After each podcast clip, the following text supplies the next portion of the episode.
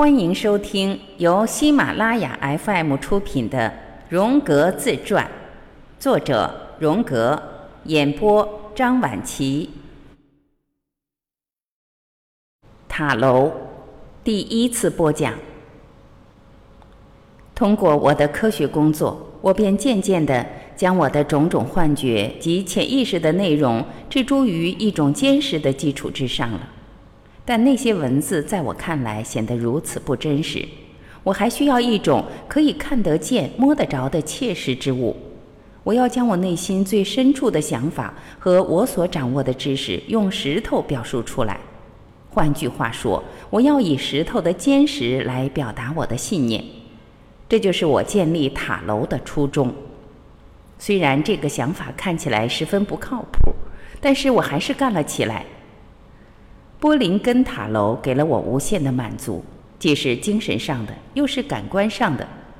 起初我便已确定，我要在近水处进行建设。我一直为苏黎世湖那独有的美景所吸引，因此1902年我便在波林根买了块地。这块地隶属于圣梅拉德地区，还是一个老教堂的地产，早先归圣加尔修道院管。刚开始时，我并没有对房屋做什么具体的规划，只是单纯的想将它建成一种极为原始的平房。它将会是圆形的结构，在房屋的中央处有个火炉，四周的墙壁则嵌上大块的木板。我是按照心中所设想的非洲人的小屋的样子进行设计的，还有几块石头围成一圈的火堆放在屋子的中间。而全家人的生活就围绕这个中心展开。这间原始的小屋体现出一种整体性的观念，在这种整体性概念中，我让所有驯养的小动物也加入其间。我觉得这样一个房子会体现出符合人类最原始的感觉。这种初生婴孩的感觉，既是生理方面的，又是心理方面的。而到了建筑的最初阶段，我便改变了这一初衷，因为这太原始了。我渐渐认识到，这应该是一栋两层的小楼，而不应只是一座低矮的原始小屋。在这样的新构想下，一九二三年的某一天，第一座圆形房屋造好了。当它竣工之时，我看着这座塔楼式住屋，觉得非常不错。这座塔楼给我的感觉十分有趣。我在这里觉得宁静和舒适，居然有类似新生的感觉，它更像是母亲温暖的怀抱。但是过了几年之后，我再一次觉得它的不完整。现在的这个样式仍然有点原始，于是，在一九二七年，我又在此基础上增加了一个中央性的结构，还添上了些塔式的附属建筑物。又过了四年，即一九三一年。我再次觉得这不够完整，便将塔形的附属建筑再次扩充。而在这座塔楼的第二层，我还专门留给了自己一间独用的房间。这时候，我的心里早已有了印度人房屋的样子。我最为喜欢的就是那种可以进退有据的小屋，尽管这地方可能只是用一块布帘隔开的一个角落，但对于做瑜伽或者冥想都足够了。他们随时可以在其中静虑一刻钟，甚至半个小时。每当我退居在这间屋子里，我就感到心情舒畅。无论何时，我总把钥匙带在身边，不经我的允许，任何人都不许走进那间屋子。在几年的时间里，我将屋子的四壁绘了好些图画，从而体会出我从时间里跳出来而进入孤独。从现今跳出来而进入永恒的所有感受，这个角落我留给了思考。虽然常常在这里思考一些令人不悦的幻想和难题，因此这里变成了我的精神专注之地。一九三五年，我有了一个要有一片围起来的地的深切愿望，我需要一片这样的空间。一个能够向天空与大自然张开怀抱的空间。基于这个原因，在又一个四年之后，我添加了一个庭院和一个靠近湖边的凉亭。它们成为这个建筑的第四个组成部分。它们与这座房屋的另外的三位一体之间却是分离的，这样整个建筑便成为四位一体的组成，由四个不同部分构成的这座建筑物，且每一部分都相隔四年，用了共十二年建成。在一九五五年，我的妻子离开人世之后，我的内心出现了要恢复自我本来面目的想法。用布林根这座房屋表述，就是我一下子认识到，那个最低矮、如此藏而不露的屋子正中才是我。我再也不能将自己隐藏起来了。于是，就在那一年，我将这个部分增添了一层，来表示自我突出的部分，或者说自我的人格。此前我不会这样做，因为这样可能被看作是自以为是。但是而今，它却意味着老年时所达到的意识高度。因此，在我妻子离世一年之后，整个建筑又再次完成了。第一层塔楼是在我母亲离世后两个月，即1923年破土动工的。这些建筑日期都有深刻的内涵，因为我们会发现塔楼是与死者相联系的。在建筑之初。我便觉得塔楼在某一方面是可促使人成熟的，因为它就如同母体的子宫，或者是一位母亲的形象。我可以在其中变成过去之我、现在之我或者未来之我。它赋予我一种新生的感觉，如同我在石头中重新活过一般。因此，它便成为了一种个性化过程的具体化，一种比青铜还更历史久远的物件。我在这里感觉安详，如同他对我的充分肯定一般。当然了，在建造期间，我并没有考虑到这些。我将房子一点点建成，也是按照当时的具体需要去做的。我并没有想过他们之间的内在联系，因此也可以说，我是在犹如梦境般的情形下建造的。只是当所有建筑都建成之后，我才发现所有这些都是多么奇特，它们形成了多么富有含义的形状，精神的完整性的一种象征，就如同种子般萌生成长。在布林根，我生活在现实生活之中，我极为真切地恢复了本来面目。在这里，我成为了母亲上了年纪的儿子。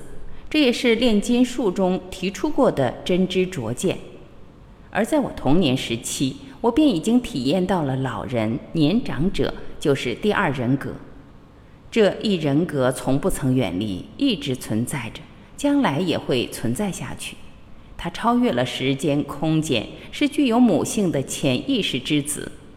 在我的幻觉中，第二人格是以费勒蒙来表现的。而到了布林根，他又重燃了生命之光。时不时的，我会有这种感觉，仿佛自己划入到周围的风景与物体之中了，而我自己便生活在每一棵树里，生活在翻卷的波浪里，生活在天空漂浮的云彩里，生活在来来去去的动物身体里，生活在周而复始的四季里。塔楼里没有什么物事在经历了十余年的时间会没有改变，也没有什么会与我不相关。这里的万物都有其历史，我也是这样。这里就是预留下来的空间，为这个世界的没有空间的王国。我放弃使用电力，我自己照料壁炉和火炉。黄昏时分，我会将那几盏原有的老灯点亮。这里也没有引入自来水。生活用水是靠自己从井里抽水，我还劈柴来做饭，这些简朴的行为让人变得淳朴，而想要淳朴是多么不易呀！在波林根，周遭寂静无比，连最微小的声音都能够听得到，而我就在与大自然朴素的协调中生活着，在这样的环境下，思想便浮了出来，有时会回溯至百年之前。有时也会遇见遥远的将来，在这里没有了那么多创造的痛苦，创造性几乎等同于游戏。一九五零年，我做了一个石块纪念碑来阐释这座塔楼对我的意义何在。而关于这块石头的由来，还有一个奇异的故事。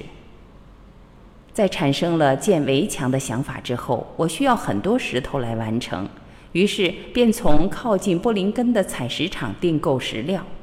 在我面前，石匠将所需石头的大小、尺寸告诉了采石场的主人，而他就将这些尺寸记在了笔记本上。而当船只将石头运来并卸下岸的时候，我却发现，拐角用的那石料的尺寸居然搞错了。本来需要的是一块三角形的石头，可送来的却是一块方石，而且尺寸也足足大了一立方多。砌石匠非常生气，要运石工将它马上运回去。当我见到这块石头，便肯定地说：“不用，这块石头我要了，我要定了。”因为我立刻觉得这石头对我极为实用，我想用它做点什么，但一时之间还没有想好要怎么用。我先想到了炼金术士阿诺德斯·德维拉诺瓦所写的一首拉丁文的诗，我用凿子把它刻在了石头上。这诗翻译过来就是：一块平凡的石头摆在这里，讨价钱它实在便宜得很。因此，傻瓜们便瞧不上它，而智者贤人却愈是爱惜。这首诗所指的就是炼金术士所梦寐以求的石头，即哲人之石。这样的石头，自然凡人都是看轻的。没过多久，这块石头的意义便不同了。我在这石头的正面自然结构里，看见了一个像只眼睛那样瞧着我的圆圈。我就将它刻了出来。我还在中央处刻出一个小小的矮人，这个眼人对应于这个小矮人，一种有似加比尔或阿斯克里皮阿斯的泰雷斯弗鲁斯那样的人，就像古代雕像所表现的那样。他身穿风帽斗篷，手持一盏明灯，而且他还是一个指路者。我为此想了几句话，这些话是工作时偶尔想起的。也将这话雕刻上去作为献词，那是用拉丁文写的，翻译过来就是：“时光就如同小孩儿，他像个小孩般玩着纸牌游戏。这是小孩的国度，他就是泰雷斯弗鲁斯。他在这个宇宙的黑暗领域游荡，如同一颗星星在那里闪闪发光。他指引着那通往太阳。”通向梦幻国度的康庄大道。这些词句在我雕刻着石头时，便一个接一个地浮现在了我的脑海中。在这块石头的第三面，即朝着湖的那一面，我也给它刻上了表达他心声的拉丁文。这些话来自炼金术方面的语录，其译文是这样的：“我是个孤儿，举目无亲。”而我仍然四处游荡，我就一个人，但却与自己相悖。我是个青年，也是个老人。我不知父亲，也不认得母亲，因为我过去曾像鱼那样被人从深水中捞起，或像一颗白色的石头那样降落入地。我浪迹于树林和高山之中，但又深藏在最深处的灵魂里。人们觉得我是尘世之人，而我却在轮回之外。最后，在阿诺德斯·德维拉诺瓦那首诗的下面，我刻上了这样的拉丁文结语：“为纪念诞辰七十五周岁，C.G. 荣格为表示感谢，于一九五零年制作此诗，并安放于此。”安放好了这块石头之后，我有空就去看看它，对它十分好奇，心里总自问道：在我雕刻它的动机后面，到底有些什么呢？立在塔楼外面的这块石头，就像是对上述这个问题的解释，它是塔楼的居住者心态的某种表象，只是这种心声却不被别人理解罢了。您了解我在这块石头的背面刻了些什么内容吗？梅林的叫喊声，看到这块石头，我便想起梅林从这个世界消失后，在森林里生活的情况了。相传人们仍然可以听到他的叫喊声，却没法给这种叫喊声以解释。梅林正是潜意识的某种代表，它象征着潜意识想制造一个巴斯法尔的对等物。巴斯法尔是基督教中的英雄，而梅林则是他阴间的兄弟。他是魔鬼与纯洁处女所生的儿子。出现这个传说的十二世纪还不存在得以合理解说这个传说的条件，因而他的故事便以流放做结束。同时也流传着梅林的喊叫声的说法。这喊叫声在他去世后仍然在森林里回荡。没有人能够理解这种喊叫声，而这恰恰意味着梅林仍然没有获得救赎。而他的故事至今都没有完结，他仍然四处游走在人们的传颂中。应该说，梅林的秘密因炼金术而流传，其实通过莫丘利乌斯这个人物而传下来的。因此，这个人物也在我那潜意识心理学中生了根，而今他也仍然是谜一样的存在。因为要理解潜意识与生活中的密切关联，实在并不是一件容易的事儿。我十分深切地理解到，要做到这样，对人们来说是多么困难。就在塔楼的第一层快要建成时，我正好也身处波林根，其大概是一九二三年至一九二四年的冬天。在我的印象中，那时地面上并没有积雪，所以可能是早春。我独身一人待在那儿，大概有一个星期的时间，或者更长一些。其实，一种无法言传的沉寂笼罩着一切。我甚至感觉到有点紧张，这是过去没有体会过的。一天黄昏，我至今还依稀记得，我正坐在壁炉前，在炉子上有一大壶水，我正想烧开它洗洗脸。水开了，水壶在歌唱。它听起来就像许多声音在合唱，或者说像一支弦乐队在演奏。它就像一部多声部的音乐。其实，在平时我根本无法忍受这种音乐，但那一天情况却完全不同。我觉得它特别有趣，就像塔楼里来了一支管弦乐队，而塔楼外还有另外一支，他们互相起劲的比赛。一会儿这个声音占了主导。一会儿，另一个声音又高过了一切，他们像是在互相应答似的。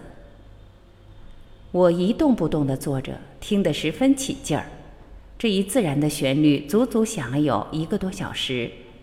这是那么迷人而悦耳的音乐啊！它又包含着大自然的所有不协和音。这样说当然没错，因为大自然本身就是不协调的。不但如此，它还是充满着矛盾和混乱的，而这音乐就是这样。那大量涌流出的各类声音，仿佛是流水声和清风，它是如此的奇妙，简直是无法形容。在一九二四年的早春的某一天，又是一个万籁俱寂的晚上，我还是独自一人。夜半时分，我被一阵绕着塔楼走动的轻微脚步声惊扰了。我隐约听着远处传来的音乐声，这声音仿佛越来越近，然后我便听到了笑声和谈话声。我心想着，谁在那里走来走去呢？他到底想干什么？但是湖边只有一只脚踩出来的荒径，平时很少有人走啊。想到这里，我便完全醒了过来，立即起身来到窗口，我将窗户打开。外面一片沉寂，没有一个人，也没有任何的声音，甚至连风声都没有，根本什么也没有。这太古怪了，我想着。我确信脚步声、笑声和那些谈话声的确存在。那这很显然，我刚才应该做了一场梦。我重新躺到了床上，细细思量着到底是怎么了。我居然将梦境当做了现实。这样想着想着，我便又再入梦了，而相同的梦境又出现了。那脚步声、那谈话声、那笑声和那音乐声，这时候，我还见到了几百个穿着黑衣服的人，他们像是穿着主日服装的农家小孩儿，从山上走下来，像湖水一样从两边涌到塔楼的附近，大声笑着、唱着，愉快地拉着手风琴。我气恼极了，心想：这真是太过分了！我还以为是做梦呢，原来不是梦啊！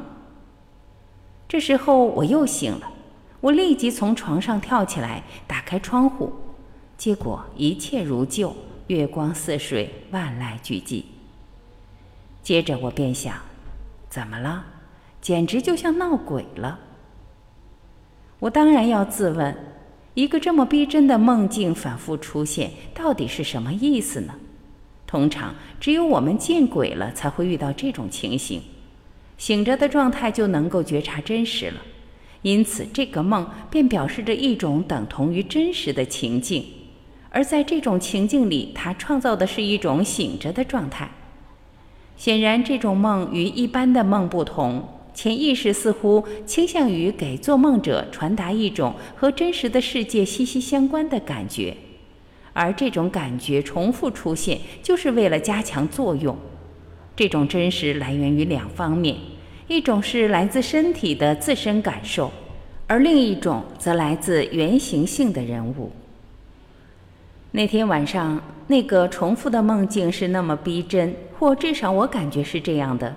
我几乎无法区分是否是梦，因此从这个梦本身，我也难以下定论。